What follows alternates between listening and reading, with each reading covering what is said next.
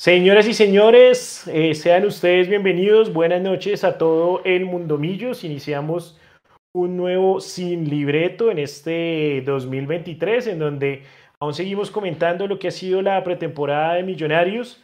Una noche embajadora que vivimos el día de ayer en el estadio El Campín de Bogotá, una iniciativa que eh, por primera vez se ve en el Club Embajador y de la cual pues hablaremos hoy, como siempre iniciando la semana en este nuevo día que tenemos para el 2023 de Mundomillo sin libreto, como siempre con una buena cervecita, ya brindaremos con ustedes y le vamos dando la bienvenida tanto a mis compañeros en el panel como a las personas que se están conectando en cada una de las redes de Mundomillos. Eh, Gabriel Jiménez, el Mechu, buenas noches, ¿cómo vamos? Absalón, buenas noches, Leito, a Nico, que ahí también lo veo en cámara, y por supuesto a la gente, ¿cómo están todos? Buenas noches, salud. Y bueno, no, salud del resto, yo, yo, ahorita que profundizamos, me pareció una buena, una buena experiencia desde todo punto de vista. Obviamente habrán cositas que mejorar, porque era la primera vez, y acá lo dije yo el jueves, que si alguna cosa no gustaba, pues no íbamos a tirarle mal, sino simplemente dar constructivos, mensajes constructivos para mejorar pero dentro de todo buenísimo. Creo que se ha marcado un, un paradigma en, en, toda esta industria, porque la tendencia de la televisión no está orientada al streaming desde hace muchos años, pero acá había costado empezar. Y lo de ayer fue, como dijo Leo, el mensaje, un gran mensaje que mandó la administración de Azul y Blanco a todo el mundo fútbol, a todo el mundo millos, de que el streaming es una realidad y que también puede utilizarse aquí. Hay cosas por mejorar, por supuesto, eso lo desarrollamos más adelante, pero lo hicieron muy bien. Fue, para hacer la primera vez fue una cosa maravillosa. En, en efecto, ya, ya hablaremos con más detalle lo bueno, lo malo y lo feo, o más bien que más que lo feo, precisamente en aras de ser constructivos, lo que hay por mejorar, lo que quedó por mejorar, eh, y ya entraremos en ese detalle. Leandro Melo, ¿cómo vamos? Bien, acordándome de Luis Enrique, ex seleccionador de eh, España, él fue muy famoso. Felipe escolar y no ganó nada. Sí, claro, obviamente. Entonces quisiera saludar esta noche como saludó Luis Enrique alguna vez en su Twitch. Buenas noches amigos, buenas noches enemigos, buenas noches para todos. Ya de, de nuevo salió el, el viejo chocho y guasamayeto que lleva Leandro adentro. El endiosado. Nico, pongámosle, pongámosle el crédito ahí debajo de la imagen, el endiosado. Nico Molano, buenas noches, ¿cómo vamos? Buenas noches, Buenas noches a todos, ¿cómo están? Eh, bien, no, pues feliz con, con, ese, con esa primera noche embajadora que da mucho de qué hablar por, por lo osado de esa propuesta, por ser el primer equipo en transmitir un partido propio. Creo que son logros muy grandes que da pie a, que se siga avanzando por ese lado. Y, me parece que la gente lo disfrutó, la gente que fue en el estadio lo gozó, un ambiente muy familiar. Yo tuve que ir por el almuerzo antes de que empezara todo y caminé todo, todo norte y después por, por oriental y se, se, respiraba buen ambiente. La gente tenía, por ejemplo, muchas cosas para interactuar antes de entrar al estadio. Creo que fue una buena experiencia y que, que ojalá se repita. Pero venga, ¿cómo es eso? Estaba en Occidental y le tocó ir hasta Oriental por la lechona. Cuéntenos esa experiencia atravesando el estadio por un almuerzo. Claro, no, mire. Llegué y quería ir a almorzar a la aldea. Para los que escuchan las transmisiones, hubo un tiempo que ellos estuvieron hasta pautando aquí con nosotros y salieron las transmisiones. La aldea queda en la 53 con 28. Ok. Ya para los que se ubican allí hacia galerías. Entonces, claro, salí por Occidental, caminé la aldea por la de la hamburguesería, pero ahí venden también almuerzos normales. Entonces, pues normales porque son como gourmet, allá es muy, muy rico, BBB, para que lo, para que lo tengan. Mira, y ya se ganaron la publicidad en el sin libreto nuevo. Entonces, caminé por norte eh, y ya cuando estaba por oriental, la gente estaba muy parchadita ahí en el palacio como siempre no puede faltar. Por ahí me encontré a, Felipe, a Felipe Hernández, el que está en Lima siempre, que ahorita está por aquí en Bogotá. Ahí me saludó. Eh, varios que, que hablaron ahí y dijeron aguante Mundomillos, que es la frase que uno escucha por ahí cuando lo ven a uno con, la camiseta de Mundomillos andando. Y, y, ya, pues pasé por todo Oriental y fui también echándole ojo cómo estaba el ambiente. Y lo que les digo, muy familiar, la gente divirtiéndose mucho antes de entrar al estadio con, con varias carpas, como un fanzón que hizo Millonarios ahí en esa plazoleta grande que tiene Oriental. Eso fue lo que, lo que hizo la gente antes de entrar a ver.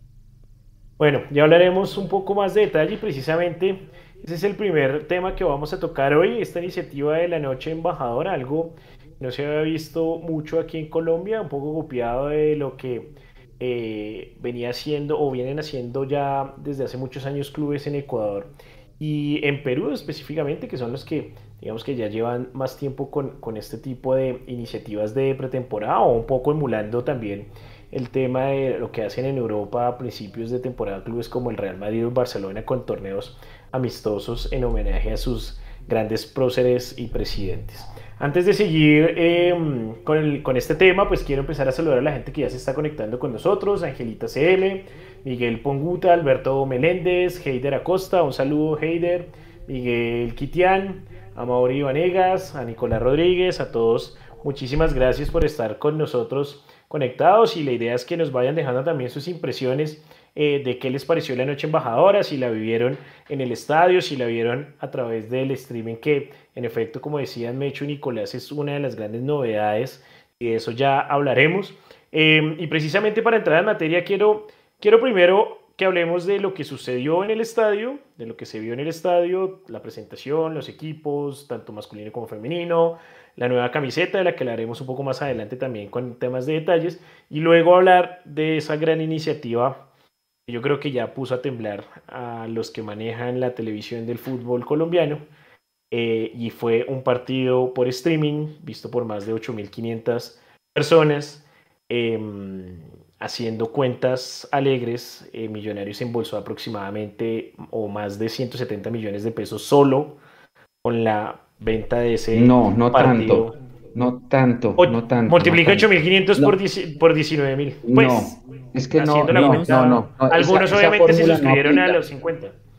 Porque algunos se suscribieron no, es que había gente que... Eh, había gente que tenía la suscripción desde antes. Acuérdense que los abonados les regalaban esa suscripción eh, cuando compraban el abono del año pasado. Entonces muchas personas, entre donde está Juanse, nuestro compañero, pudieron conectarse a Millos TV porque ya tenían cuenta de abonado, entonces no pagaron. Okay, entonces, no, es no, es la fácil, sí, ah, ¿cuánto gente? 8 mil por, por 20 mil, no.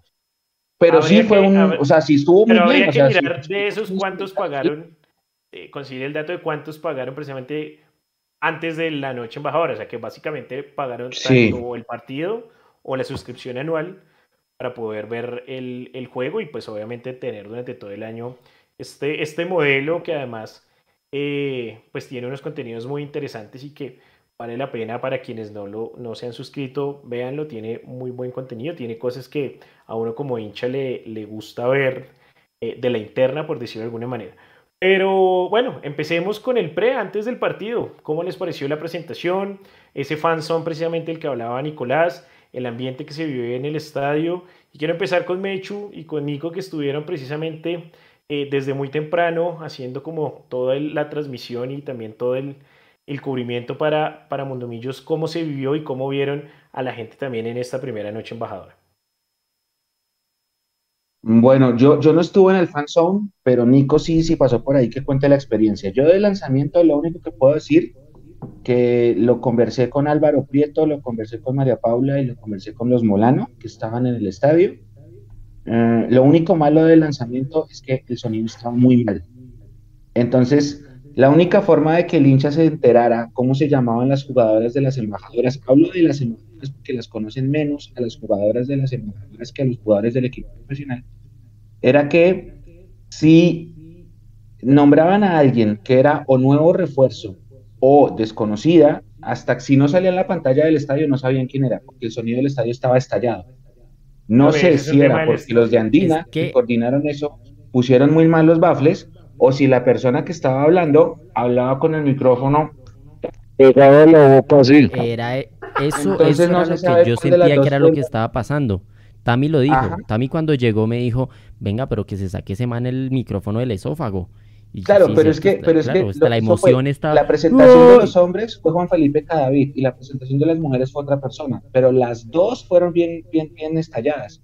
Entonces la gente que estaba en el estadio, no sé los que lo vieron por la, por la señal de la de, Millos TV, pero la gente que estaba en el estadio no entendía, no reconocía los nombres. Entonces había dos opciones, o salían en la pantalla o era gente ya muy reconocida, ¿sí? Y hago el énfasis en el equipo del femenino porque esas son las jugadoras que mucha gente no conoce y que mucha gente todavía, lamentablemente, no tiene todavía la, la como el interés puesto en la liga femenina, ¿sí? Hay gente, hay hinchas de millonarios que lo único que les importa es lo que pase con el equipo profesional masculino, no le importan las inferiores, no le importa la liga femenina, lo único que no le importan las finanzas, lo único que quieren es ganar desde lo deportivo. Entonces, eso hizo, es lo único, la única crítica que yo puedo hacer del lanzamiento. De pronto, además, que pasó mucho tiempo entre los lanzamientos de las planteles y el inicio del partido. Ese tiempo muerto también como que la gente empezó a decir, ¿a qué hora empieza el partido? Pero por lo demás es lo único. Eh, esta es una actividad que organizó Andina, obviamente con toda la mejor intención, pero lo único que yo puedo decir es eso, que el sonido para los que estábamos en el estadio estaba muy estallado. Afortunadamente, después de presentar los planteles, la cuenta de Millonarios Femenino empezó a poner oficialmente cuál era su plantilla. Entonces la gente podía mirar eh, qué sabía, cuál jugadora no había, no, se había percatado porque no todas las anunciaron el tablero electrónico y completar la, la, la, plantilla. Es lo único que yo, que yo debo decir de ese primer momento, muchachos. Nico, ¿cómo vio ese pre de la noche embajadora? Que realmente no era en la noche, ¿no? Fue en la tarde. Fue la tarde embajadora, sí. Creo que la noche hubiese complicado los temas de producción. La tema, el tema de luz no hubiese sido tan fácil. Además, quién sabe cuánto le salió a Millonarios tener que, pagar la producción de una transmisión de un partido, que eso también debe entrar ahí entre las cuentas. Pero el estadio cuando empezó la presentación del femenino había poca gente, pero ya se estaban animando a entrar. Eh, se aplaudió a todas las jugadoras. Eh, genial, yo creo que aquí como decía Nicolás Rodríguez que está muy feliz del regreso de Lina Gómez, creo que lo mismo todos aquí, ojalá la podamos volver a tener para, para hablar con ella y, qué tal fue ese paso por Argentina. Eh, a los alrededores del estadio, mucha calma, eh, vi que también Andina estaba haciendo, regalando por ahí packs, six packs de, la cerveza de, Millos. Eh, la gente jugaba a tirar, eh, por ejemplo, unos. le pegaban al balón a, una banquita a ganarse termos. Allianz también estaba haciendo dinámicas. yo creo que muy divertido. No sé cómo sufrieron los que estuvieron en Oriental el solecito. Les tocó ese típico solecito de, de 4 a, a 6, que no es nada delicioso. Y eh, también mucha gente compartiendo en las tribunas cómo, cómo, ve la camiseta de Millonarios, que era como la expectativa de todos de verla ya en persona. Y, el espectáculo, ya al momento de, que terminan de presentar, salían unos, unas tiras así de, de, papel gigantes, humo. Creo que fue un buen espectáculo para, para la gente que fue a ver el partido, más allá del partido. APSA. Leo, ¿cómo vio y cómo vivió la primera noche embajadora? Eh, no la vi ni la viví, yo estaba trabajando. No la, no la vio. Y, pero bueno, más allá de eso, la iniciativa, ¿qué, le, ¿qué, le, parece desde su punto de vista? Listo. Entonces, mire, a mí lo que me llama la atención, y por favor me corrigen, esta es la primera vez que un equipo colombiano hace este tipo de presentaciones por su cuenta. Eh, no, creo que Nacional ya lo venía haciendo también. No, no, no, o sea, la transmisión sí, la noche, la, el lanzamiento no, porque Nacional había hecho el evento ese hace una semana, que se le salió frustrado por la lluvia y les tocó jugar el eh, otro día. Al día siguiente, tal cual. Ok, entonces, me, me retrotraigo en el pensamiento. Es la primera vez que un equipo colombiano hace un streaming exclusivo para sus hinchas, con producción, comentaristas, presentadores y demás en el fútbol colombiano, ¿sí o no? Sí, en ese sentido. Entonces, desde ese punto de vista, primero, señor Gustavo Serpa, felicitaciones. la verdad, todo lo que se hace bien se tiene que aplaudir. Y a mí me parece que la noche embajadora o la tarde embajadora de Oriental con bloqueador FP50 fue un total éxito. Y fue un total éxito porque es una cachetada al, digamos, el establecimiento normal, y es que un equipo de fútbol puede hacer su propia producción, contratando los mejores, por supuesto, desde los presentadores, comentaristas, historiadores, estadígrafos, gente de campo, los mejores disponibles para que la gente lo disfrute. Así que al señor Gustavo Serpa, felicitaciones. Me parece que fue un reverendo cabezazo y una maravilla de, de proyecto. Ahora, vámonos un poquito más de forma más profunda. Es muy difícil y como yo lo puse ayer, a mí me parece que esta es la presentación del futuro que le está haciendo Gustavo Serpa a los hinchas de Millonarios. Yo sé que hay muchos problemas. ¿Cuál es el primer problema? Pues que los derechos se venden en paquete, los derechos del fútbol colombiano, se venden en paquete y no se venden por separado. Eso tiene tanto de largo como de ancho. Y así como tiene de largo y ancho, lo importante es que al día de hoy hay un club rebelde que acaba de levantar la mano y le está diciendo a todos los equipos del fútbol profesional, señores, yo pude. Y eso es muy bueno, y es que no es cualquier equipo, segundo, es Millonarios el que lo hace. Millonarios, aparte de ser un equipo de fútbol y un conglomerado de Amber, también es un, eh, hace parte de un grupo de empresas que hace parte, valga la redundancia, de un gran emporio de comunicación como se llama Prisa. Así que en cualquier momento no nos sorprendería que sin desempaquetar todo el fútbol colombiano, Van a surgir muchas preguntas más adelante, pero Millonarios ya está en la capacidad de decir, nosotros sí podemos hacerlo. Ahora, para terminar, miren, yo sé que Cortuluá no tiene canal de televisión, yo sé que Pereira no tiene canal de televisión, yo sé que muchos equipos no tienen canal de televisión y de pronto no pueden hacer lo mismo que está haciendo Millonarios. Pero una cosa sí les digo, creo que hay que estar muy al lado de lo que dice Gustavo Serpa, porque como Millonarios es un equipo grande, o eso es lo que muchas personas creen, este sí es un primer paso de equipo grande. ¿Para qué? Para que por fin se pueda mostrar las asambleas de Di Mayor y decir, es que nosotros no estamos de acuerdo con el derecho, con el reparto televisivo. Ahora, va a ser muy difícil, va a ser complejo, pero por lo menos está en la piedra angular del futuro que le espera a los hinchas de Millonarios. Y yo creo que es ese que vamos a tener no solo un canal de televisión, sino distribución exclusiva para sus hinchas con gente que sea hincha del equipo y que muestre lo que quiere vender. Así que me parece un rotundo éxito. Que no me gustó, y eso sí lo digo de una vez, 20 mil pesos me parece un asunto demasiado exagerado por un partido de exhibición. Eso me parece muy costoso. Yo creo que hubiéramos podido multiplicar no sé, por 8 mil, 9 mil, 10 mil pesos la transmisión y seguramente yo creo que habría un poquito más de dinero para las arcas de millonarios y aprovechar de que hubiera sido algo mucho más masivo. A los abonados, que yo soy abonado, no quiero que me regalen nada, pero qué rico hubiera sido un cariño para decir, oiga, vaya al estadio, cape trabajo y con mucho gusto yo le regalo la boleta para que asista a la noche embajadora. Eso es lo que tengo que decir de, de lo que pasó anoche. Bueno, yo creo que usted toca unos temas interesantes, empezando, eh, que creo que estamos de acuerdo los cuatro en el gran pepazo, por decirlo de manera coloquial, que fue eh, la transmisión del partido a través del streaming. Ya hablamos del tema del, del precio, pero creo que es el camino que empieza a ilucidar Millonarios, que creo que es uno de los clubes abanderados en el tema de una repartición más justa eh, en cuanto a los, eh, al, dinero que genera los derechos de televisión del fútbol colombiano. Si el fútbol colombiano, y esto es una opinión personal, está subvalorado, no solo por eh, que ya nos convertimos en una liga que pues vende los jugadores jóvenes, sino que al mismo tiempo vende su fútbol muy barato.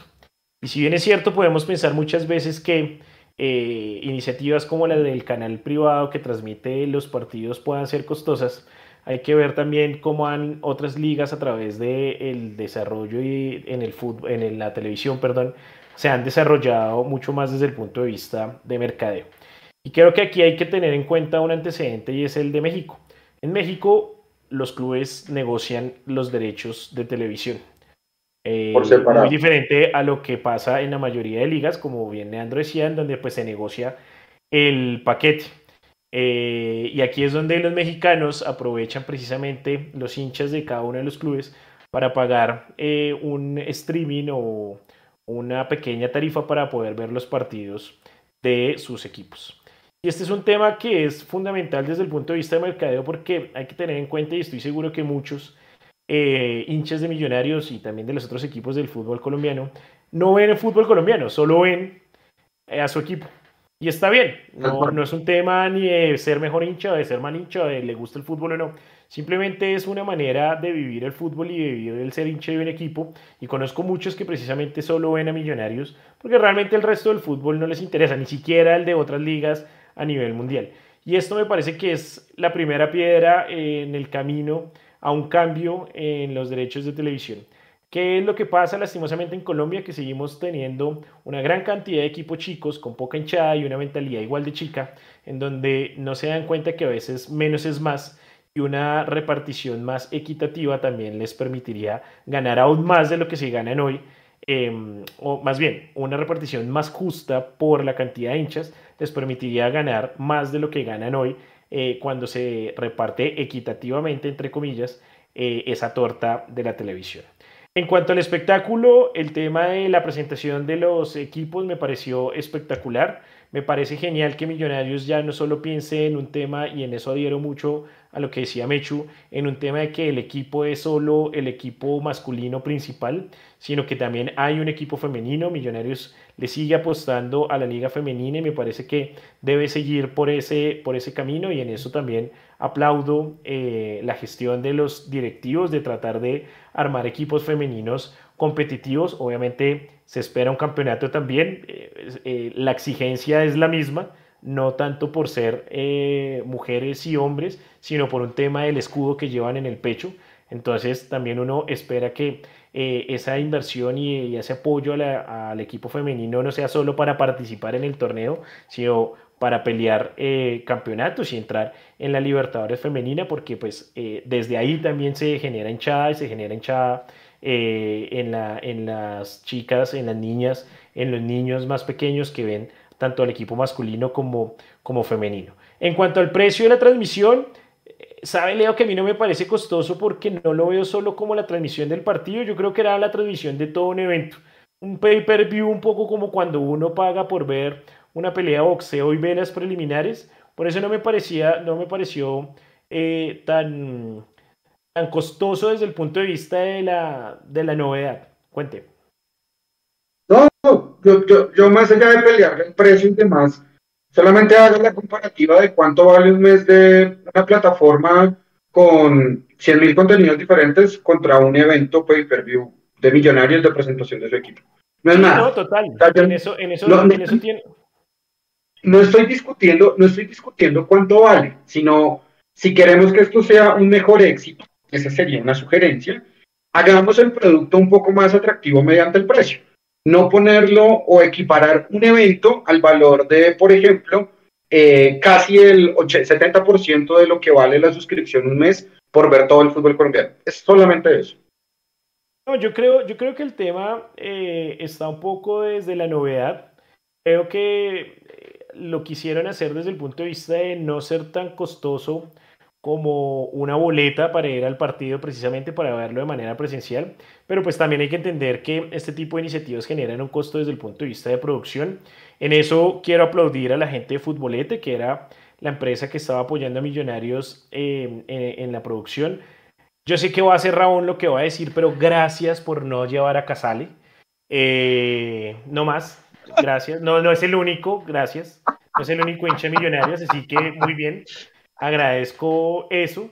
Em, realmente me tiene, y eso lo digo a título personal, podrán estar o no de acuerdo, pero pues siempre la, misma persona, no tengo nada personal contra él, sé que es muy hincha, pero siempre el mismo como que no, hay otras personas, eh, otros periodistas hinchas de, de Millonarios, Millonarios tiene una hinchada gigantesca de las más grandes del país, así que agradezco no caer en ese cliché porque se estaba convirtiendo eh, en un cliché. Eh, creo que la transmisión estuvo muy bien desde el punto de vista de las cámaras, desde el punto de vista de la narración, de los comentarios. Ah, y es, es un pequeño paso. Hay cosas por mejorar, seguro. Ya hablaremos de esas cosas por mejorar. Ustedes ya mencionan algunas. Pero, pero creo que para ser el primero, la, primera está bien y, y hay que felicitar eh, al, al, César lo que es del César y no necesariamente César Ardila. Al César lo que es del César es a las directivas de Millonarios y a todos, obviamente, los que están detrás del, del equipo y obviamente también el equipo de comunicaciones, em, porque realmente fue una noche no lo soltamos muy bonita. ¿Cómo? A Tami no lo soltábamos ni a Bates. Están preguntando qué pasaba si invitaban a Tami. No. Entonces, a menos de que fuera una eh, alianza o algo así. Muy bien, son, son cosas que seguramente eh, se irán puliendo, se irán mejorando, pero creo que con lo que vimos ayer, seguramente para 2024 habrá una segunda noche embajadora. Una cosa, esto es una pendejada, lo sé, pero quiero dejarlo sobre la mesa. Es, de esas cosas que simplemente lo digo como hincha. Chévere tener un trofeo. Em, tipo Europa, tipo el Bernabéu, tipo el Johan Gamper en Barcelona, tipo el Johan Cruyff en Ámsterdam con el Ajax. Em, y sería bonito, ¿por qué no?, tener que el trofeo que se entrega al equipo ganador de la noche embajadora sea el trofeo Alfonso Señor. Una idea ahí, simplemente como tratando de hacer también un poco de historia y de memoria de nuestro fundador y de las personas que hicieron grande amigo. El trofeo Wellington el trofeo Wellington Ortiz, más bien. También puede ser. Lo que pasa es que normalmente siempre, o sea, lo digo es más por lo que se ve uno en, tradición, o por lo menos con el Barcelona en Real Madrid. Bueno, Santiago Bernabéu no es el fundador del Real Madrid, pero pues seguramente fue el presidente más importante y, junto a Florentino Pérez. Em, en Barcelona es el Joan Gamper, que pues es el fundador del Fútbol Club Barcelona.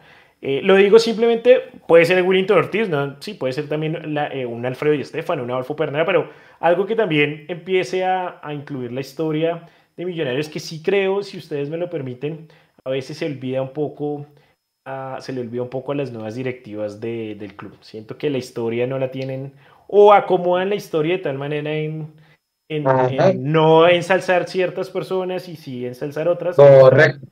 Pero sí creo que Millonarios es un equipo con una historia tan gigante que eh, es un eh, pecado, por decirlo de alguna manera, obviarla. Eh, así que pues una pequeña sugerencia.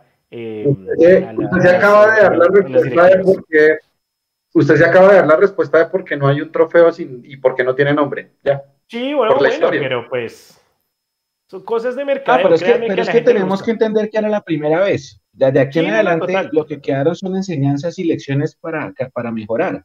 Por ejemplo, lo que ustedes dicen es verdad. Real Madrid tiene un precio para su torneo Bernabéu, otro precio para Copa del Rey, otro precio para Liga Española y otro precio para Champions. Ah, que Real Madrid tiene estadio propio, puede ser. Pero entienden que hay eventos en donde puede ser menos la taquilla y más el show del estadio lleno. Y con todo y eso fueron 14 mil personas. Ahí hay una, o sea, el punto bueno era que los abonados al final, los últimos dos días, podían comprar hasta 10 entradas a mitad de precio de cualquier tribuna, hasta, faltando dos días, antes no, porque yo como abonado solo pude comprar cuatro, no pude comprar más. Después lo arreglaron. Otra cosa mala, tu boleta, el sistema falló muchísimo en los días previos de la compra de boletería. Entonces, de pronto, lo que dice Leo, listo, no nos regalen nada, pero sí piensen en eventos más enfocados a show y no a taquilla.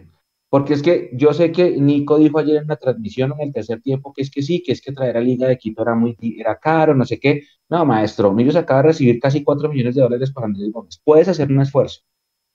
Puedes hacer un esfuerzo y darle a la gente algo más, más chévere. ¿Sí? Eh, ese es mi primer, mi primer mensaje. Hubiera sido más lindo el estadio lleno. Y con todo y eso me gustó que había mucha familia en el estadio, que había mucho niño. Lo único malo fue que lo que pusieron acá en el chat, que cuando estaba el equipo calentando se metían en la cancha y esas cosas, y eso fue un poquito más complejo para la logística. Pero las familias estuvieron en el estadio, con todo y eso, que se puede mejorar. Eh, otra cosa, mm, yo siento que la transmisión como tal estuvo bien. Se puede mejorar mil cosas. A mí me dieron particularmente dos quejas. La primera las entrevistas de este, de este tipo, Freddy Beltrán, malísimas, me dijeron, no las vi, yo no he visto nada. pero transmito las palabras que me dijeron malísimas. O sea, que entrevistaba a unos jugadores le preguntaba si prefiere el tamal cachango. No, al lugar. E, esa es la primera. Por favor, la segunda... Perdón, interrumpo un Mechu, que por favor con a ver. no caigan en el cliché de Casali. Que crean que es el único hincha de Millonarios. Por ejemplo, por ejemplo, entonces, si, quieren hacer un stand-up comedy, llévenlo, pero no lo lleven a preguntar a una jugadora de Millonarios si la chamba o. A mí eso no me dice nada.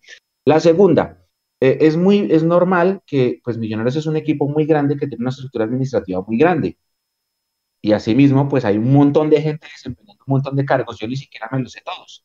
Ayer me enteré que Laura Morales, que es una gran amiga de esta casa, está trabajando en Millonarios. No tenía ni idea. Me la encontré anoche. Eh, pero, por ejemplo, todos sabemos quién es Pitirri Salazar. Entonces, está bien si en Win entrevistan a Pitirri Salazar y lo ponen como nombre ayudante de campo. Pero Pitirri no es ayudante de campo. Y la transmisión oficial de Millonarios no puede poner que Pitirri Salazar es es la transmisión oficial de Millonarios. Ellos no se pueden equivocar con los roles.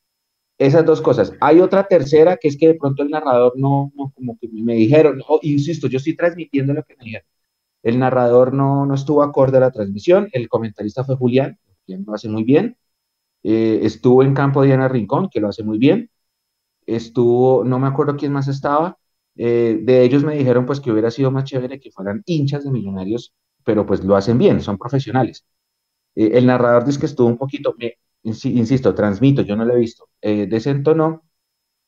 Y otra cosa que hay que proteger es que la transmisión sí la plagiaron en YouTube. Me han reportado tres cuentas de YouTube que replicaron el partido gratis de la noche embajadora. Entonces, a nivel de seguridad hay que protegerla. Si la gente va a pagar, que pague por algo que no sea replicable, porque mucha gente lo vio gratis. Y insisto, e insisto, me, pasaron varios canales de YouTube en donde todavía ustedes se conectan y está el partido para que se lo repitan. Eh, esas son como las cosas negativas en medio de un montón de cosas positivas. Entre esas las que usted dijo, Absalón, que no es el yo, Yo, yo creo también en el tema del narrador es algo subjetivo, a algunos les puede gustar más que a otros, que eso es algo que pues ya entra en el gusto. Estoy de acuerdo con el tema uno de la transmisión, de cuidarla, de que si la gente paga, eh, la idea es que pues no se genere una transmisión pirata gratuita porque pues al traste se va el dinero y la gente después empieza a buscar este tipo de, transmisiones, así que pues también el aprendizaje. Em, y de acuerdo un poco con que pudo tener de pronto la transmisión un poco más de aura de hincha, por decirlo de alguna manera, de espíritu festivo, pero pues realmente no, no estuvo, no estuvo mal, estaba Guillermo Ruiz, obviamente aportando desde el punto de vista de datos históricos y todo, eh, pero, pero creo que en términos generales fue buena, o sea, tal vez no fue excelente para muchos, pero creo que estamos de acuerdo eh, que no fue mala tampoco. Y eso es lo importante. Eh, desde ese punto de vista, aspectos pequeños por, por mejorar. Leo, ¿qué iba a agregar? No, yo, yo creo que si les parece, para, para, para terminar de pronto este, sí, no sé si van a seguir hablando de este tema. Yo creo que todo lo que involucra aprendizaje para un equipo grande como Millonarios o para un equipo histórico como Millonarios es algo de aplaudir. Y me parece que este primer acercamiento al streaming, al pay-per-view, hacer cosas propias, a todo lo que involucre aprendizaje para que un club sea más grande o pretenda ser más grande de lo que es, seguro que es completamente positivo. Así que una gran experiencia para toda la gente, para los que fueron, para los que compraron cuatro, diez boletas, para los que no fueron, para los que piratearon, para todos ellos. Esto es una gran lección de aprendizaje para la grandeza. Y así también se construye la grandeza. Una última cosa antes de seguir con el siguiente tema, que pues obviamente va en línea de lo que vimos ayer y es, em, más allá del rival y de que eso pueda generar un costo que es obvio, los clubes eh, cuando tienen que viajar a este tipo de partidos y son invitados, pues tienen una, una tarifa. Creo que también es una oportunidad, eh, no solo de Millonarios, sino de sus patrocinadores, para generar temas de mercadeo. Y esto está más que inventado y en Estados Unidos, que son eh, los grandes del mercadeo deportivo, la tienen clarísima. Entonces, Seguramente las directivas de Millonarios pueden ver cómo eh, mantener este tipo de, eventos y hacerlos redituables a través de sus patrocinadores, porque muchas veces los clubes o los equipos no son los que ponen el dinero, sino son esas marcas patrocinadoras. Y en este caso, pues Millonarios está respaldado por grandes marcas eh, del mercado colombiano, Cerveza Andina, Adidas, eh, Cafán, W em, Allianz desde el punto de vista del equipo femenino. Entonces, em, eso hace también que sea una gran vitrina con una gran hinchada para estas marcas y seguramente ahí se puede Em, amortiguar un poco esa carga económica que supone traer a un club invitado. Em, el siguiente tema, y obviamente en la misma línea de lo que fue la noche embajadora, es la camiseta, algo que todos los hinchas eh, esperan año tras año, la, el estreno de las nuevas indumentarias de, de Millonarios. Y quiero que me cuenten porque es, ahí eh, yo sí tengo un reparo en la camiseta, especialmente la del equipo femenino, pero quiero que primero ustedes y los, las personas los que nos están viendo pues nos van dejando los comentarios qué les pareció la camiseta, que tiene pues además las novedades de el patrocinador Friendly, que ya lo habíamos conversado después del partido contra el Hertha al ver esa camiseta naranja. Eh, y que pues obviamente también fue un llamado de muchos hinchas, me incluyo, lo dije varias veces en este programa, de eh, que el logo de Andina fuera en blanco y también pues el de Cafán sin el, el, fondo azul un poco más claro. Así que Leo, ¿cómo le pareció la nueva camiseta de Millonarios esta versión 2023? Como todas las camisetas de Millonarios, me parece una muy bonita. Yo no soy fanático de los cuellos en B. Eso sí es algo personal, no me gustó pero eh, en general el template está muy bonito.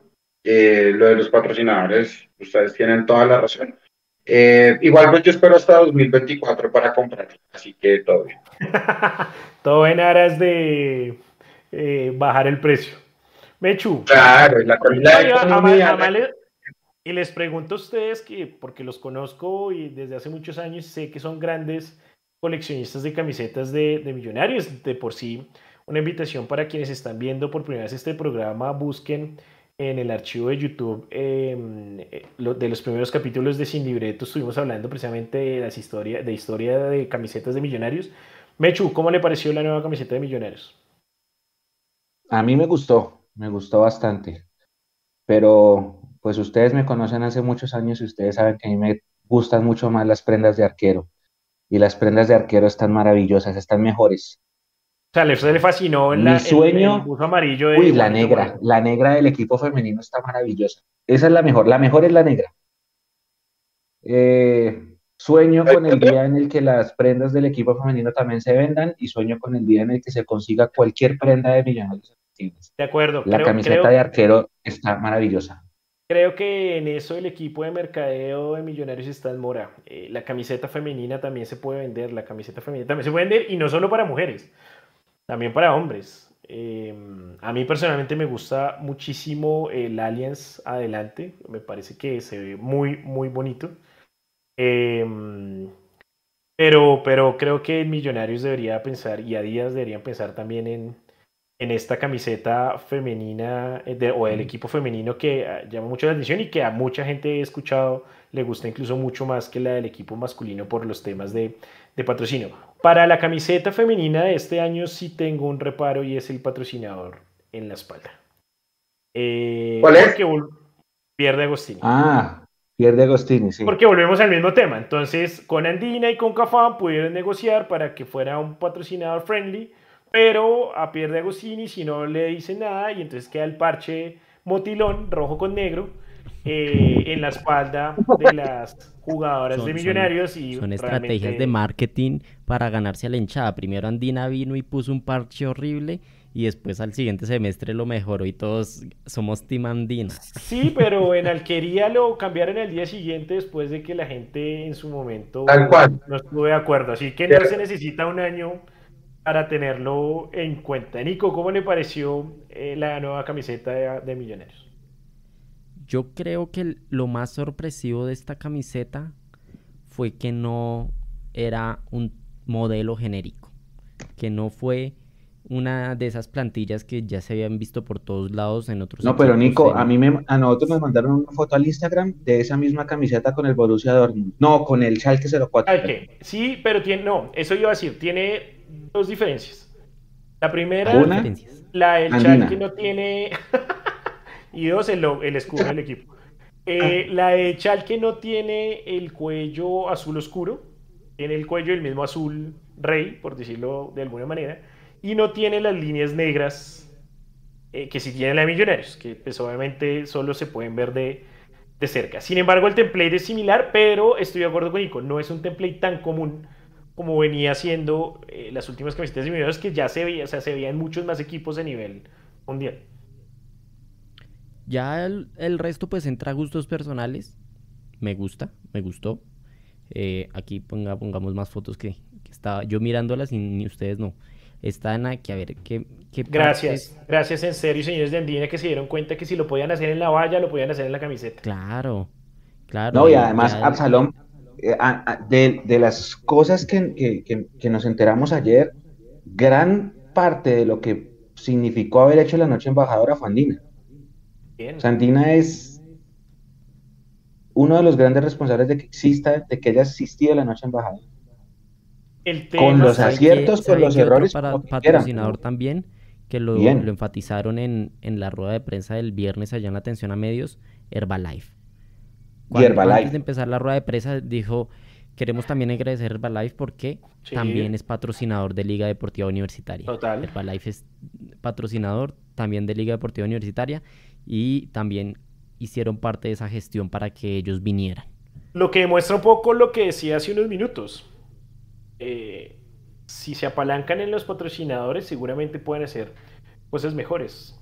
Y ahí obviamente es una exposición de marca grandísima, en este caso para Andina, para Herbalife, para Adidas. Realmente creo que desde ese punto de vista los patrocinadores fueron grandes eh, ganadores de la noche embajadora también, aparte pues obviamente del club. Mi José Manuel Martínez dice, y bonito detalle de la frase en la espalda. Ese pequeño gesto por parte de Adidas ya la hace única. ¿Qué dice? Eh, un dice un himno a tu cielo. Un himno a tu cielo. Aquí una frase chiquitica de, Bogotá. De, en, todo el cuello, una frase chiquitica que dice un himno a tu buen cielo. Detalle, buen detalle. Un buen detalle, exacto. Entonces, no, la camiseta está maravillosa. Hacen muy valiosa esta camiseta. Leo. No, no, no, que eso es muy bonito. Eso me parece muy bonito. Exacto. Entonces, pues gracias a Andina, gracias a Cafam, gracias a Díaz, creo que Millonarios con su juego y con sus buenas demostraciones de fútbol a lo largo de estos años creo que se han ganado ese honor y también los datos que mostraban que Millonarios es el equipo que más mueve las redes sociales. Eso, eso no es un dato menor, eso le sirve a las marcas y, que le pongan atención a Millonarios eh, hace que la hinchada esté feliz, que compren más y que se muevan más las redes. Creo que desde el punto de vista de mercadeo y de mercadeo digital, Millonarios está haciendo muy buenas cosas, eh, muchas iniciativas que realmente eh, están yendo en el camino que es. Esto es algo que no es novedad que Millonarios es una marca que vende y vende muy bien no solo en Bogotá, sino en toda Colombia, e incluso en esas épocas en donde el equipo no caminaba, seguía vendiendo de buena manera. Recuerden que durante mucho tiempo Pepsi nos patrocinó a pesar de que el equipo no era el mejor, que a también llegó en un momento en donde el equipo no era tampoco el mejor, y que hoy en día seguramente pues están eh, cosechando un poco todos esos réditos de, de una reorganización que tuvo el club y que pues están tratando de hacerlo mejor. Hay cosas que se pueden mejorar, hay cosas que seguramente siempre serán objeto de crítica, pero, pero siento que por lo menos desde el punto de vista de Mercado Millonarios ha, ganado muchísimo terreno en la última década. Em, y eso pues obviamente también hay que aplaudírselo tanto a su equipo de mercadeo como a su dirigencia. Y seguramente muchas marcas seguirán em, uniéndose al tema millonarios eh, y también teniendo en cuenta un poco el respeto hacia la camiseta y hacia la estética de la misma, pues que como todos sabemos, eh, yo creo que en el tema de fútbol una camiseta es casi que un manto sagrado, eh, como dicen los argentinos, y desde ese punto de vista, pues para uno de hincha siempre ciertas cosas no las, no las ve del todo bien, recordábamos en su momento el parche o el logo del G, Pepsi en su momento también, y siguió siendo resistido por mucha gente durante toda la estadía con, con Millonarios. Eh, igual Cafán, a pesar de que pues, los colores no distan mucho de la paleta de Millonarios, pero ahí eh, chévere que por lo menos durante este año la camiseta se va a ver un poquito más limpia eh, con ese tradicional azul y blanco y creo que a los que somos un poco puristas de la colorimetría del equipo, eso nos, nos va a gustar muchísimo. Y pues los buzos de arquero que como decía Mechu, ahí es donde se pueden romper un poco más los, los paradigmas y eh, me sorprendió el, el, andina rojo en el buzo de Juanito Moreno. Realmente eh, la, la, combinación me pareció muy Bogotá y eso me llamó la, la atención. Eh, pero, pero bueno, chévere porque pues uh, ojalá también en Millonarios vean que todo este tipo de, de indumentaria hay que sacarla a la venta, ¿no? Hay que aprovecharla. A mí por lo menos la indumentaria Díaz, las chaquetas que tenía Gamero, las chaquetas que tenía el cuerpo técnico, eh, toda la indumentaria de entrenamiento y de presentación me ha parecido y personalmente siempre me gusta mucho más que incluso las mismas camisetas de juego. Em, y es una buena apuesta que espero que obviamente sepan también eh, vender, porque pues a veces uno termina como tan bonita la camiseta, pero difícil conseguirla en una tienda. Leo. La camiseta, eh, Leo, la, camiseta, la camiseta blanca visitante esa se agotó hace muchísimo tiempo y mucha gente en Navidad quedó frustrada porque no la pudo conseguir. La querían regalar y no se conseguía, ni en Adidas ni en Millonarios. Eso es una falla. Eso es una falla porque está dejando de percibir dinero el equipo de alguna manera. Entonces, realmente hay que, hay que tener más en cuenta este, este tipo de cosas. La gente la compra y más allá de la situación económica que puede tener el país y de un dólar fuerte que hace que a veces se encarezcan este tipo de indumentaria porque pues eh, es, es importada, pero créanme, la gente hace el esfuerzo, o sea, la gente hace mucho esfuerzo y uno lo ve, eh, no solo por comprar una boleta, no solo por eh, estar acompañando al equipo, sino también por comprar la indumentaria. Y estoy casi seguro, esto es más percepción, no hay un hincha en Colombia que trate de comprar más indumentaria original y oficial del equipo que la de Millonarios. Oye que me equivoque, pero siempre lo percibió de esa manera. Leo, ahora sí lo, no, que, lo que yo, yo, solamente quería preguntar si le gustaría comprar el pantalón del también. No, pero ese no era Díaz. Será ese para, para ir a jugar golf. El de cuadros que tenía Gabriel ayer, eh, la locura, ese, ese pantalón. Pueden ver la foto en Mundo. A lo, al Iván Mejía lo estrenamos en Cartagena, pegándole la pelotica. realmente me pareció muy, muy de golf el pantalón de, Gamero. Y para, para quienes no lo hayan visto, pueden encontrar la galería de fotos en, en mundomillos.com. Ah, pero lo eh, acabo de ver y está chévere. ¿Y eh, lo acabo de ver y qué? Está chévere, está chévere el pantalón. Ya saben, entonces, para quienes quieran eh, tener un detalle con Leandro o conmigo, el pantalón de Alberto Gamero a cuadros. Sería un gran detalle de fina coquetería. Eh, voy con saludos para la gente. Alex Alzate eh, pregunta: ¿Cuántas camisetas venderían en la preventa? No sé si tenemos el dato, muchachos que están cerca del club. No. No, no, no, no sabemos. El caso es que cómprela, mijo, si tiene la plata, porque de pronto se agota como la blanca, como nos contaba eh, Mecho. Nicolás Rodríguez dice que se repite que la segunda noche embajadora sea mejor. Ojalá, eso esperamos. Realmente eh, todos queremos eh, lo mismo. Cristian Peña nos dice, seguro que, es el equipo que más vende camisetas en Colombia. Y en lo que a Díaz se refiere, estoy seguro que es el equipo de los tres patrocinados por ellas que más vende, por mucha diferencia, seguramente porque también es una hinchada mucho más grande ahí que la que de los otros dos equipos que patrocina la marca alemana. Uh, Heider Acosta dice... La yo, yo de eso, de eso solo tengo una crítica. ¿Qué? ¿Cuál? Tírala. El contrato está diseñado para que se consiga la ropa en tiendas de millonarios y muy poco en tiendas Adidas. Eh, en el aeropuerto, en las salidas internacionales, hay una tienda Adidas eh, muy bien posicionada. Y en esa tienda Adidas usted no consigue una camiseta de millonarios. Entonces, creo que eso sí lo pueden renegociar. el hecho de que Millos tenga sus tiendas propias no es para que Adidas no la venda. Y a eso de pronto sí le falta surtido, que es lo que comentaba Cristian, ¿sí? Yo sé que la selección vende más y el fuerte de Adidas es la selección nacional, pero tampoco para dejar tan de lado a Millos, sobre todo con lugares estratégicos. En donde y aún así, realmente creo, y voy a ser sincero, creo que es un problema de Adidas. Porque con la selección. No, eso fue el contrato. Creo que eso es el contrato porque es que pero ¿sabe por qué lo digo? Porque en temas de selección tampoco es tan fácil conseguir indumentaria de la selección a través de la tienda de Adidas. Ni siquiera a través de la tienda oficial de la federación. Estoy buscando en estos días una camiseta que quiero de la selección y no, no es tan fácil encontrarla. Por eso, por eso creo que es Adidas un poco. Sin embargo, también em, sé que Millonarios, o creo que es así, apunta también a, impulsar y a fortalecer su marca MFC que, está bien, eh, que tiene productos muy bonitos, muy chéveres, em, además para, para diferente público, hombres, mujeres, niños, bebés. Em, pero pues igual no se puede dejar de lado lo que hace la multinacional alemana, pues que es símbolo a nivel mundial de, del deporte, eh, porque no, pues no solo tiene presencia en fútbol, sino en muchas otras disciplinas.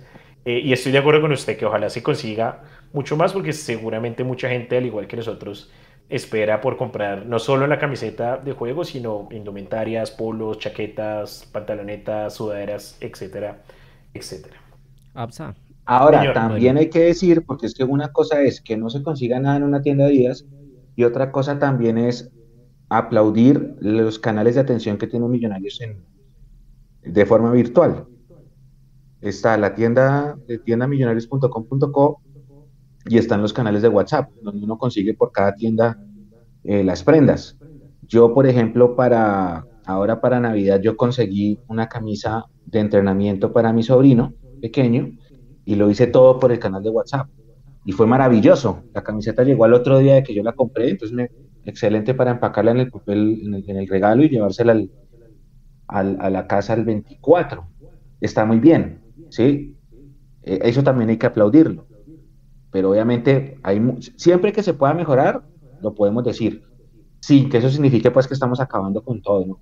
No, no, no, no, no, al contrario. Pensamientos constructivos que hacen que todo sea mejor.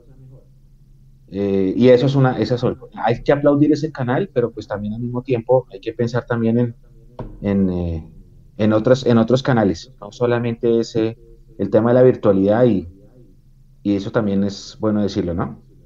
Total, de acuerdo. Nico, eh, ¿qué nos dice la gente en Instagram? Que nos ha dejado durante todo el día sus opiniones. Ahí, ahí, está, ahí iba a leerlos, sino que es que llegó esta foto y me acordé que teníamos que hablar del, de ese debut de Leonardo Castro. Ya, ya, ya vamos con eso, ya, ya, vamos, para allá y dejo la foto para que no se me olvide. Y a ver, aquí en los comentarios de Instagram, dice Alexander, dice, la camiseta me recordó la del 99.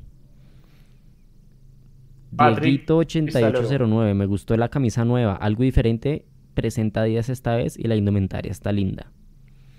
Alejo Torres dice, este equipo está para mucho, vamos por la liga y al menos octavos de Libertadores. Aquí una opinión de Leo Castro, voy a dejarla de últimas. Dice que embarrada la lesión de Uribe lo necesitamos en buen nivel.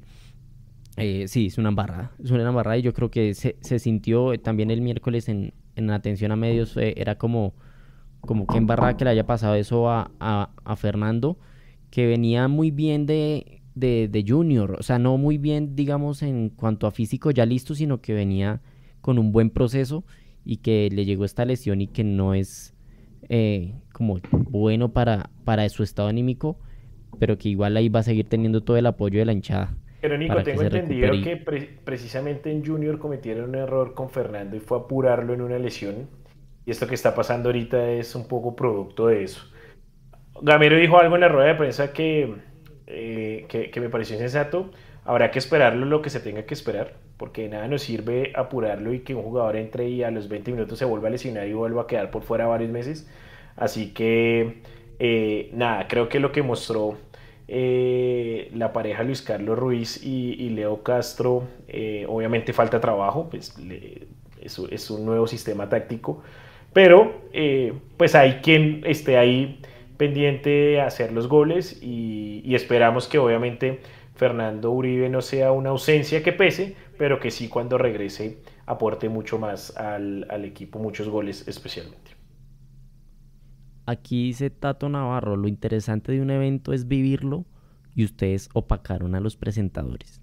¿A qué se refiere con que nosotros opacamos a los presentadores? Ojalá esté aquí conectado Tato para que nos explique eso.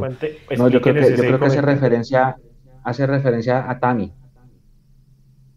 Puede, puede ser, puede ser que no sé cómo se vivió la transmisión, me gustaría haberla escuchado, pero quién sabe a qué se refiere aquí. Y también dijo, Freddy Beltrán debe ser más prudente al momento de hacer las preguntas, el respeto es primordial. No sé qué pasó ahí, qué, qué preguntas hizo Freddy Beltrán que se pudo haber incomodado la audiencia.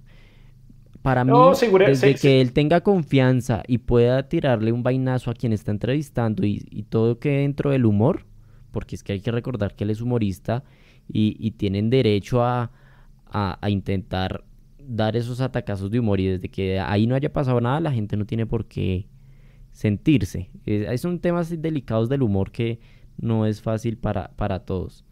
¿Sabe cómo yo lo veo? yo lo veo, Nico, perdón ahí. Sí. Eh, yo creo que todo es cuestión de contexto.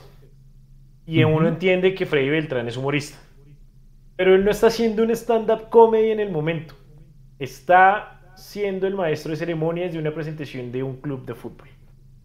Obviamente, no quiere decir que tenga que ser el tipo más serio del mundo, porque la idea es jugar un poco con el tema de está la gente, están las familias, hay que tener cuidado porque cuando hay familias hay niños y no todos los chistes los entienden los niños. Eh, pero siento que es un tema de contexto. Para ese momento no se necesita un humorista. Para ese momento, y no tengo nada contra Freddy Beltrán, para ese momento se necesita es un presentador. ¿sí? Entonces, a veces, cuando se quiere hacer más, se hace menos. ¿sí?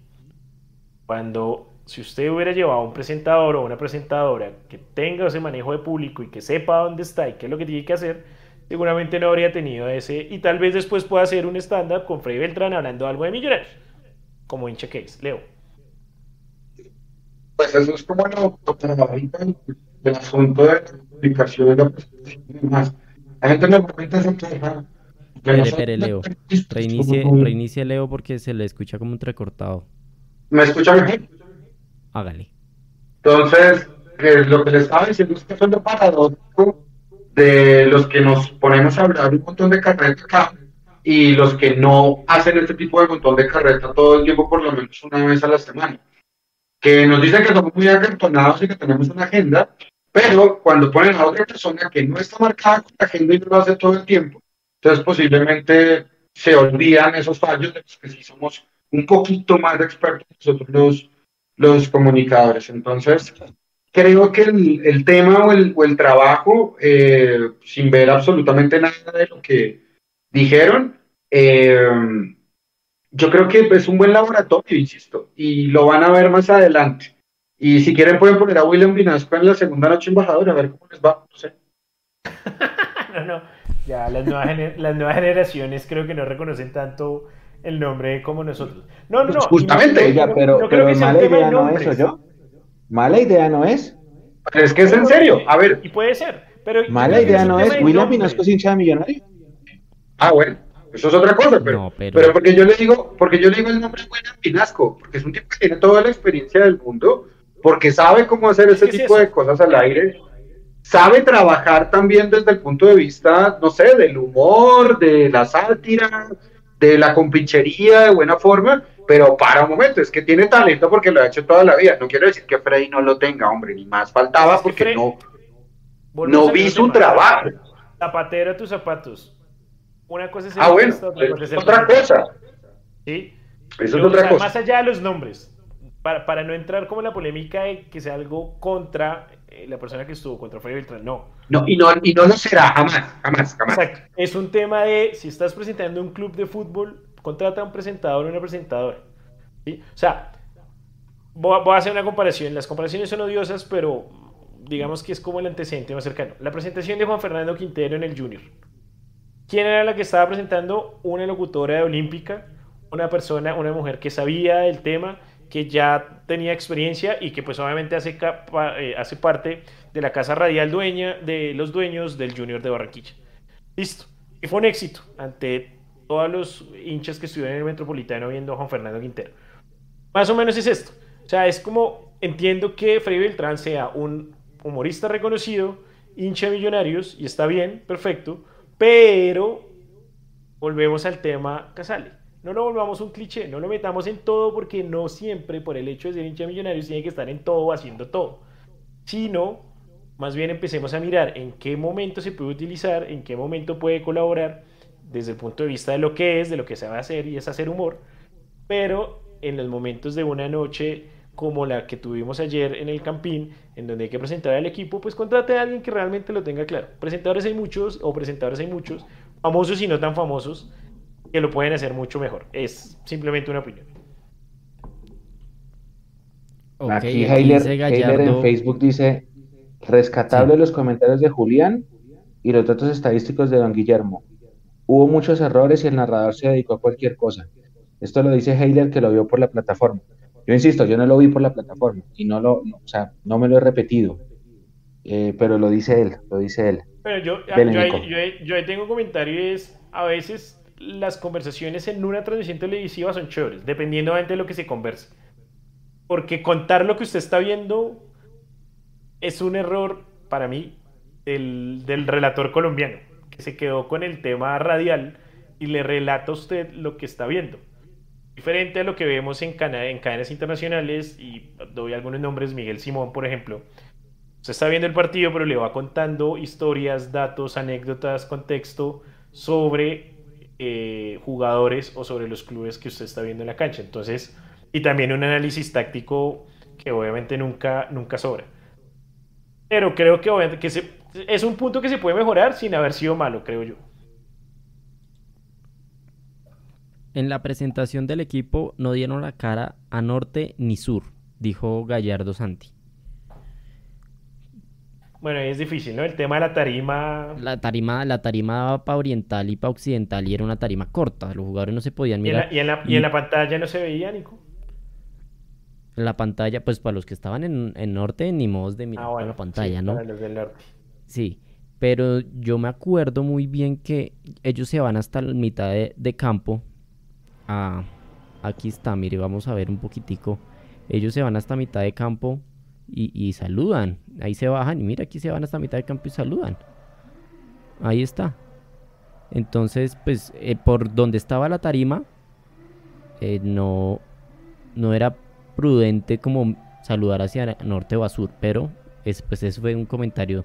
Dígalo, Leo pues desde el chicharrón para la, para la segunda noche en una plataforma donde usted empieza a desfilar desde occidental, va dando una vuelta como círculo y pasa por norte, luego oriental, luego sur y vuelve a occidental.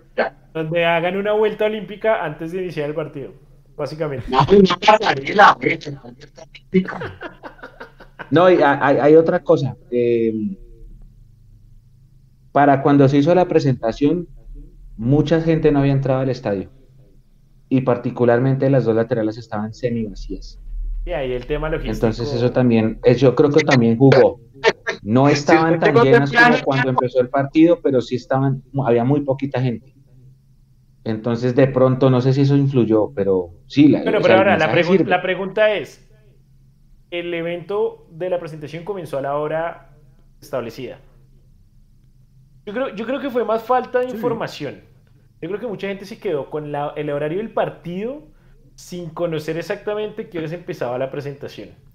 Y seguramente eso hizo que cuando llegaran, como usted dice, Mechu, pues ya la presentación hubiera pasado, además que lo que usted contaba anteriormente, el tiempo entre la presentación y el partido también fue largo. Yo creo que mucha gente se quedó con las cinco y media, pero las cinco y media era la hora del inicio del partido. Y no tuvieron en cuenta la presentación. a las cuatro y media. Entonces creo que también es un tema ahí de comunicaciones y decir un poco más como el evento comienza a las 4 de la tarde. Y, no hablar de la hora del partido, hablar de la hora del evento. De acuerdo. Por una, por una claridad de información y en la comunicación que es pues, vital en ese sentido. Jóvenes, nos queda 15 minuticos del programa para terminar a las 9 y media. y hablemos. Les hablan mucho. Castro.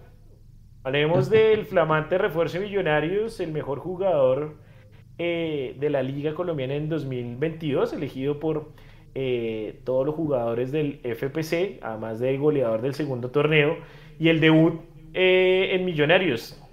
Un debut un poco amargo desde el punto de vista de un 0-0.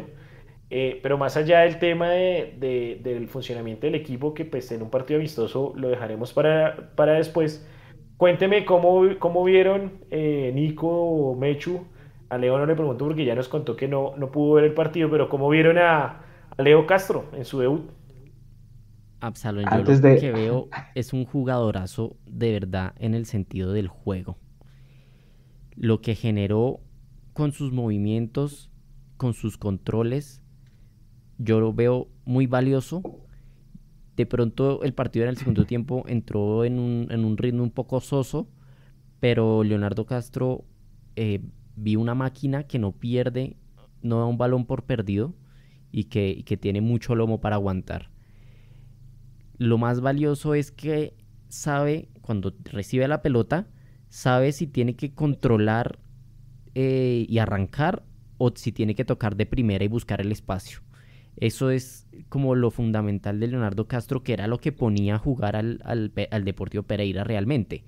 Salía el Pereira con un balón muy vertical a Castro y él tenía que tomar esa decisión de o darse la vuelta que tiene un control dirigido muy bueno o tocar de primera y ya con ese toque descontrolar a todos los defensores alcanzó a hacerlo por chispazos y, y, eso es lo que va a hacer que Castro dé muy buena muy buena participación en esta liga yo creo. Menchu. Iba a comentar algo antes que lo vi riéndose. Sí, no, el comentario de Natalia González que dice, ustedes son muy buenos y yo los amo, pero todos escuchamos los, bueno, muchos escuchamos los partidos por Tami. Sí, yo sé, es que Tami es muy bueno, muy bueno. y así como, por ejemplo, nosotros estamos hablando acá de, pues, de, lo, que, de lo que fue Freddy la gente podrá decirnos que no está bien, ese tipo se pierde, sí, no, cosa. Es, y normal, normal, porque es parte de los gustos de la gente. Al menos Natalia acá lo dice, tenemos a Tami que nos complementa muy bien en las transmisiones. Eh, con respecto a, desde, ahora, desde ahora campaña para que el próximo año Tami sea el narrador oficial de la Noche Embajadora 2024. Sí, no, no, y está bien. pero menos mal Tami está ahí al lado y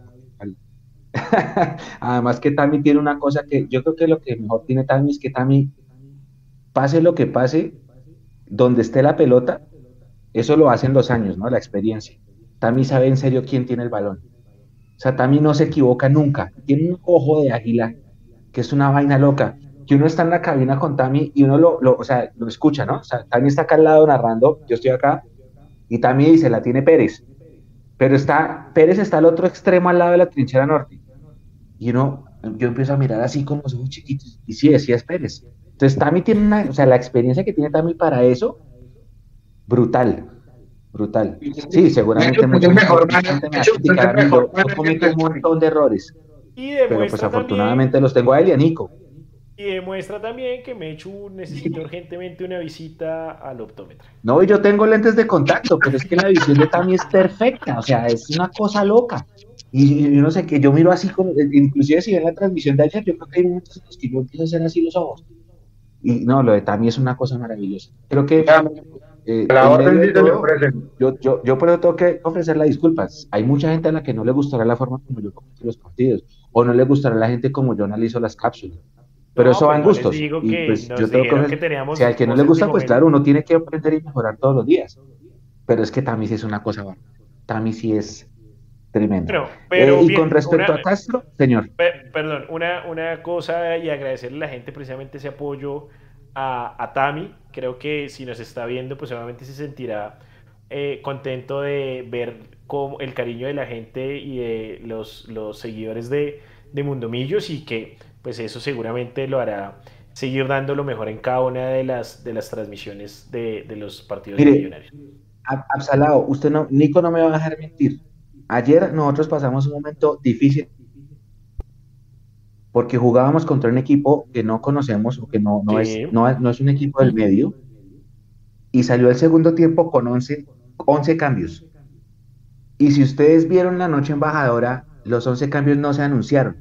O sea, simplemente Liga de Quito salió con 11 jugadores nuevos. Y entonces yo tenía acá la formación de la liga, se la puse a Tami acá al lado y Tami al minuto 3 ya sabía cómo estaba jugando liga. Una cosa loca. Yo me demoré 17 minutos en encontrar dónde estaba posicionado cada jugador.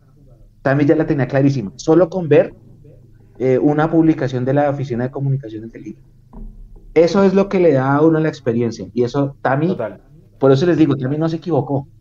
Y le cambiaron 11 jugadores de un equipo que no conocíamos. Una cosa bárbara. O sea, lo de Tami es para quitarse el sombrero, pero con toda.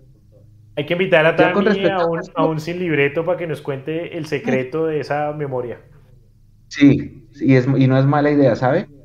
Eh, y bueno, y con respecto a Castro, eh, yo siento que eh, se nota, se nota la falta de, práctica, se nota la falta de repeticiones, que es normal, porque Leonardo Castro llegó el 3 de enero, o sea, ha entrenado con ellos solamente menos de un mes. Y el profe dijo una cosa, el profe dijo que quería que Castro jugara para el equipo y que el equipo jugara para Castro. Yo siento que ayer, en medio de ese ensayo que fue el 4-3-1-2 o el 4-2-2-2 o el 4-2-3-1, por momentos, el equipo todavía no estaba jugando para Castro. Era más Castro sacrificado para el equipo que el equipo jugando para lo que dice Nico que puede llegar a dar Leonardo Castro con el Pereira. Pero todo lo que ha pasado es normal. Yo no me voy a alarmar por lo que pasó ayer, que es una pretemporada Nico, eh, yo creo que estoy de acuerdo con, usted en el punto de vista de eh, cómo Leo Castro mostró obviamente mm, esos, esos dotes físicos que tiene, porque realmente es un jugador muy potente, muy, muy fuerte. Eh, estoy de acuerdo con Mecho también desde, desde el punto de vista en que se, recién llegó, se está tratando de acomodar además a unos cambios que veo que está tratando de hacer Gamero. Em, y lo había dicho en la, en la rueda de prensa y lo había dicho en algunas entrevistas en que va a tratar de variar, y esto es algo que veníamos pidiendo muchos, eh, un poco ciertas, o, tener variantes tácticas y no ser el mismo equipo que cuando los rivales descubren su manera de jugar y, bloquean sus puntos fuertes, pues básicamente no tiene otra salida. Em, pero creo que le va a dar mucho a Millonarios. Creo que en la medida en que eh, empiece el torneo y se vaya tomando confianza y, vaya jugando, va a ser eh, cada vez un, jugador más importante. Tiene una ventaja y es que puede jugar en diferentes eh, lugares, puede ser nueve, puede jugar por las bandas, puede jugar de media punta.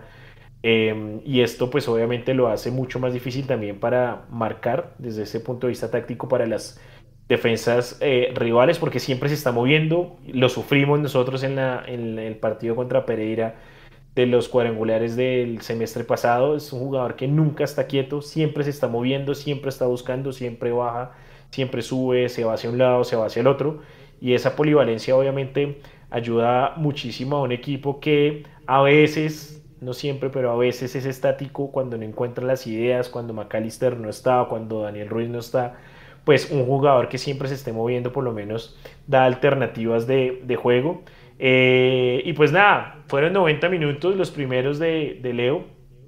Eh, vamos a ver ya el próximo fin de semana en el debut oficial de Millonarios eh, en liga, recordando que Millonarios no estará o no jugará en la primera fecha de mitad de semana debido a los arreglos que tiene el Estadio El Campín, así que ese partido frente a, a Pasto, que además está varado en Perú, será aplazado y pues jugaremos eh, el próximo fin de semana frente a Pereira, precisamente el ex equipo de Leonardo, de Leonardo Castro. Pero creo que es un balance bueno. Cuéntenos ustedes en los comentarios qué, qué opinan. Eh, y pues nada, esperando que obviamente Leonardo Castro empiece a marcar prontamente goles con, con, Millonarios y que, como decíamos ahorita anteriormente, cuando regrese Fernando Uribe, pues sea una dupla de esas eh, de miedo. Sí, quiero para, empezar ya a cerrar el programa, preguntarles rápidamente eh, de esta variable y de este nuevo esquema de Gamero que vimos en el partido frente a Liga. Em, con tres volantes eh, de marca o mixtos, porque realmente son más mixtos que, de marca. Eh, ah, gracias Nico por ayudarnos ahí con... Espere, los eh, ustedes que me incomodan. hágale, hágale. ahí ya em, está. Como vemos, pues Larry Vázquez, Daniel Giraldo y Juan Carlos Pereira, que los tres tienen buena marca, pero también salen muy bien y tienen buen manejo de balón. Un enganche como McAllister, el capitán, y, dos delanteros muy diferente al, tradicional 4-2-3-1 eh, eh, con el que el Millonarios de Gamero jugó el, año pasado. Eh, ¿Cómo lo vieron? ¿Les gustó o no les gustó? ¿Creen que aún falta de trabajo? ¿Creen que realmente esto va a ser el equipo más ofensivo? No creo que vaya a ser el equipo más ofensivo por la razón de que ni Larry Vázquez ni Juan Carlos Pereira son buenos definidores. Creo que eso le hizo falta a Millonarios y no sé si sea suficiente con Luis Carlos Ruiz y Leonardo Castro sin tener como volantes más, más definidores. algo que sí daría más Cataño o, o por ejemplo Juber o Daniel Ruiz. Yo creo que eso estuvo la falla ahí. al mismo tiempo la virtud y la falla, porque abrieron muchos espacios con, con, el toque que tenían. ¿Sí? Corrió mucho la pelota y no corrió tanto el equipo, que, que lo que a veces se veía mucho por las bandas con Andrés Gómez o con Daniel Ruiz. Corrió mucho la pelota y, y yo recuerdo momentos que llegaba Pereira de frente, pero perfilado con la pierna izquierda, por ejemplo. O sea, si Pereira no le pega con la derecha muy seguido, pues con la izquierda menos. Eh, yo creo que esta, esta alineación fue más para, para probar como defensivamente, digamos, buscando esos partidos de visitante de Libertadores, por ejemplo. Como por ese lado veo esta propuesta táctica para no arriesgar mucho en los partidos y sí tener esa posibilidad de gol con Leonardo Castro y Luis Carlos Ruiz sin, sin ir tanto al riesgo. Por ese lado es que lo veo que, que separó Millonarios, pero ofensivamente eh, es un poco limitado y van a tener que aprovechar más las oportunidades que generen. Echu, ¿cómo vio este nuevo, esta nueva variante de táctica de Millonarios? Me parece interesante, Absalao. Me parece bastante interesante.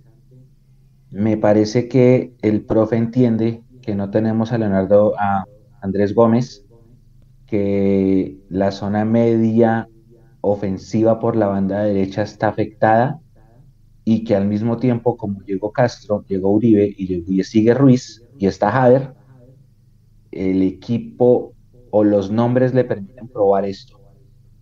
Mm, lo que pasa es que como el equipo a veces se nos, a veces no, casi todo el partido se mostró inofensivo y Liga también, que fue un partido muy cerrado y, y, y, sin emociones, entonces queda como esa, como esa duda, por decirlo así.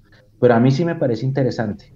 Me parece interesante porque habrá que ver ese 3-1 o ese rombo en la mitad, cómo se puede armar cuando estén Ruiz y Cataño. Porque de pronto iban a haber más jugadores de ataque y más jugadores eh, recuperadores. Entonces es una práctica interesante. Eh, es como un mensaje que nos estaba mandando el profe, que nos preparemos porque durante muchos partidos del año por la nómina que tenemos, vamos a tener a Luis Carlos y a Leonardo Castro jugando en el frente.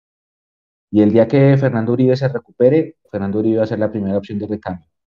Lo que pasa es que esto, como todo, requiere repetición, requiere trabajo, requiere entrenamiento y eso se verá con el paso de los días. Pero me parece bastante interesante. Mm, le tengo una fe tremenda a Leonardo Castro contra Pereira solo porque es su ex equipo. O sea, siento. Sí, me parece, pero no, a mí me, a mí me gustó el experimento más allá de que la generación. Una última pregunta, eh, sin ánimo de cargar contra nadie.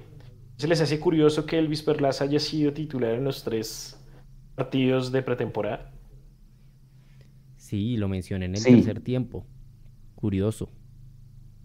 Curioso porque... ¿Será que Gamero ve algo que los demás no estamos viendo? ¿O habrá cambiado de un año para otro Elvis Perlaza? Esa, esa fue la duda que me generó. O si era más por, por guardar a. por cuidar a Alba. Pero lo peor, lo peor no. lo siento. Lo mejor fue que Elvis Perlaza respondió. Elvis Perlaza hizo unos partidos cumplidores. No siento que, que haya sido mal su papel. Entonces Es, ese, ese es el punto. Punto raro esperar ahí. Yo, yo debo, ser sensato. Es que con el Luis Perlaza a mí me pasa que es como que siempre estoy esperando que algo pase. Estoy como... No, no, no puedo confiar plenamente porque siento que cuando confía plenamente va a cagarla con toda y va a echar al traste la confianza que, se le da. Eh, pero sí se me hace curioso que si bien eh, el, el, semestre pasado Israel Alba fue casi que titular en todos los partidos, este año Gamero haya empezado con, con Elvis eh, Perlas. Pero bueno, eh, Leo, ya para, para, empezar a cerrar, ¿cómo va el partido contra Pereira? expectativa para, para ese debut de Millonarios en liga mantra de 2022 que me va a funcionar para el 2023 y espero que en adelante para toda mi vida. Siempre mantener la expectativa muy baja para que las cosas me sorprendan. Así que yo solamente espero que mm, el profe Gamero gane en Pereira para que nos quitamos esa sombrita o ese tufillo de duda que pasó cuando Pereira le ganó a Junior en Barranquilla. Solo por eso. Nico, Expectativa para el debut de liga. Que aprovechen esa, ese, ese escenario de visitante para, para ganar de una vez y, volver con toda la confianza de la gente en, sus manos, que es lo más importante y que demuestren ya a Millonarios que ha estado trabajando y, y para, para un partido serio cómo están las cosas. De resto, pues realmente yo creo que mi única expectativa es que Millonarios siga demostrando el juego que viene haciendo por los últimos años. Hecho, expectativa para el debut de Liga de Millonarios. Tenemos que aprovechar dos cosas. La primera que tenemos memoria de juego. La segunda, no mentira, son más cosas. La segunda que tenemos proceso. Y la tercera que el Pereira se pegó una desarmada tremenda. Total. Y con esos tres factores tenemos que ir allá a buscar romper esas tres derrotas seguidas que llevamos en el Hermano. Creo que, creo que en la medida en que la nómina lo permita, Millonarios jugará como jugó contra el Hertha o contra River, eh, apelando un poco a esa memoria táctica de la que habla usted seguirá seguramente Gamero buscando alternativas y, trabajando en los entrenamientos con estas nuevas variables tácticas que no se presentan solo para un partido, sino en momentos de un mismo partido pueden ser varias. Em, y esperamos obviamente que Millonarios inicie con pie derecho y con una victoria en, en Pereira. Leo. Que arranque, Millonarios, que arranque Millonarios con esa línea de tres en el medio. Me parece interesante. Sí, vamos, vamos a ver cómo, cómo le funciona sí, que la probemos, no, que la probemos, o sea, aprovechemos, o sea, ya jugamos 70 minutos con eso contra un equipo buenísimo. Lo que el partido estuvo aburrido para muchos, pero el equipo que enfrentamos es un equipazo. Pues nada, juguemos. Si, esto requiere más minutos, yo también estoy de acuerdo con Leo. No, quería aprovechar porque nos, me, mandaron acá un video para mandarle una, un abrazo y agradecimiento al equipo de Win Sports porque hoy en sus programas tomaron muchas de las fotos nuestras y nos dieron el crédito respectivo. Acá me acaba de, informar Pipe y Mate. Así que gracias a la gente de Win por creer en este contenido y por, y por poner en sus transmisiones fotos como la que está mostrando ahorita en pantalla. Esas fotos las, las pusieron en sus programas, así que muchas gracias. Muy, muy buenas fotos. Muy buen, y qué bueno que, que, que, confíen en el trabajo de nosotros para sus programas y para sus producciones. Así que gracias. Y obviamente a Nico Delgadillo también gigante. Muy buenas, muy buenas esas imágenes que están viendo ustedes. Buena la galería e incluso para que vayan y vean el pantalón de Alberto Gavero. Una última noticia rápidamente. Mañana desde las 7 y cuarto a través de Win Sports se hará el sorteo de la Liga Femenina para quienes quieran seguirlo y saber eh, el equipo femenino de Millonarios contra quién debutará. Mucha fuerza al equipo, a las embajadoras. Estaremos muy pendientes eh, de ellas. El equipo tiene eh, refuerzos interesantes, unos regresos aún también que ilusionan mucho y como decíamos al principio del programa, esperamos que no se quede solo en la participación, sino que al equipo femenino le exigimos o le pedimos o queremos que eh, lo mismo que el equipo masculino y es un título y que siempre esté eh, disputando los torneos. sin más por hoy, Nicolás Molano, muchísimas gracias. que allá le están recogiendo ya todo atrás. Quiero mi hijo que se le pasa a recoger. Que se le pasa la hora de dormir. no, gracias a ustedes, buen sin libreto. Aquí nos seguiremos reuniendo. Ustedes los que están ahí en el chat, no se les olvide dejar de qué quieren que hablemos. Y, un abrazo para todos. Atentos de las redes sociales para todo el contenido. Ya lo que saben, dejen el me gusta. No se les olvide dejar el me gusta en la transmisión. Sigan apoyando para seguirles trayendo el mejor contenido. Echu, Gabriel Jiménez, muchas gracias. A ustedes, muchachos, gracias. Gracias por esta hora y media eh, bien amena. Felicitaciones de nuevo a toda la gente de Millonarios TV, a la gente de Millonarios, a la gente de Andina. Hicieron un gran evento. Obviamente se puede mejorar mil cosas, pero todo hace parte de lecciones aprendidas. Eh, y gracias por haberles llevado este evento a la hinchada. Creo que se ha roto un paradigma en la historia de transmisiones deportivas en este país.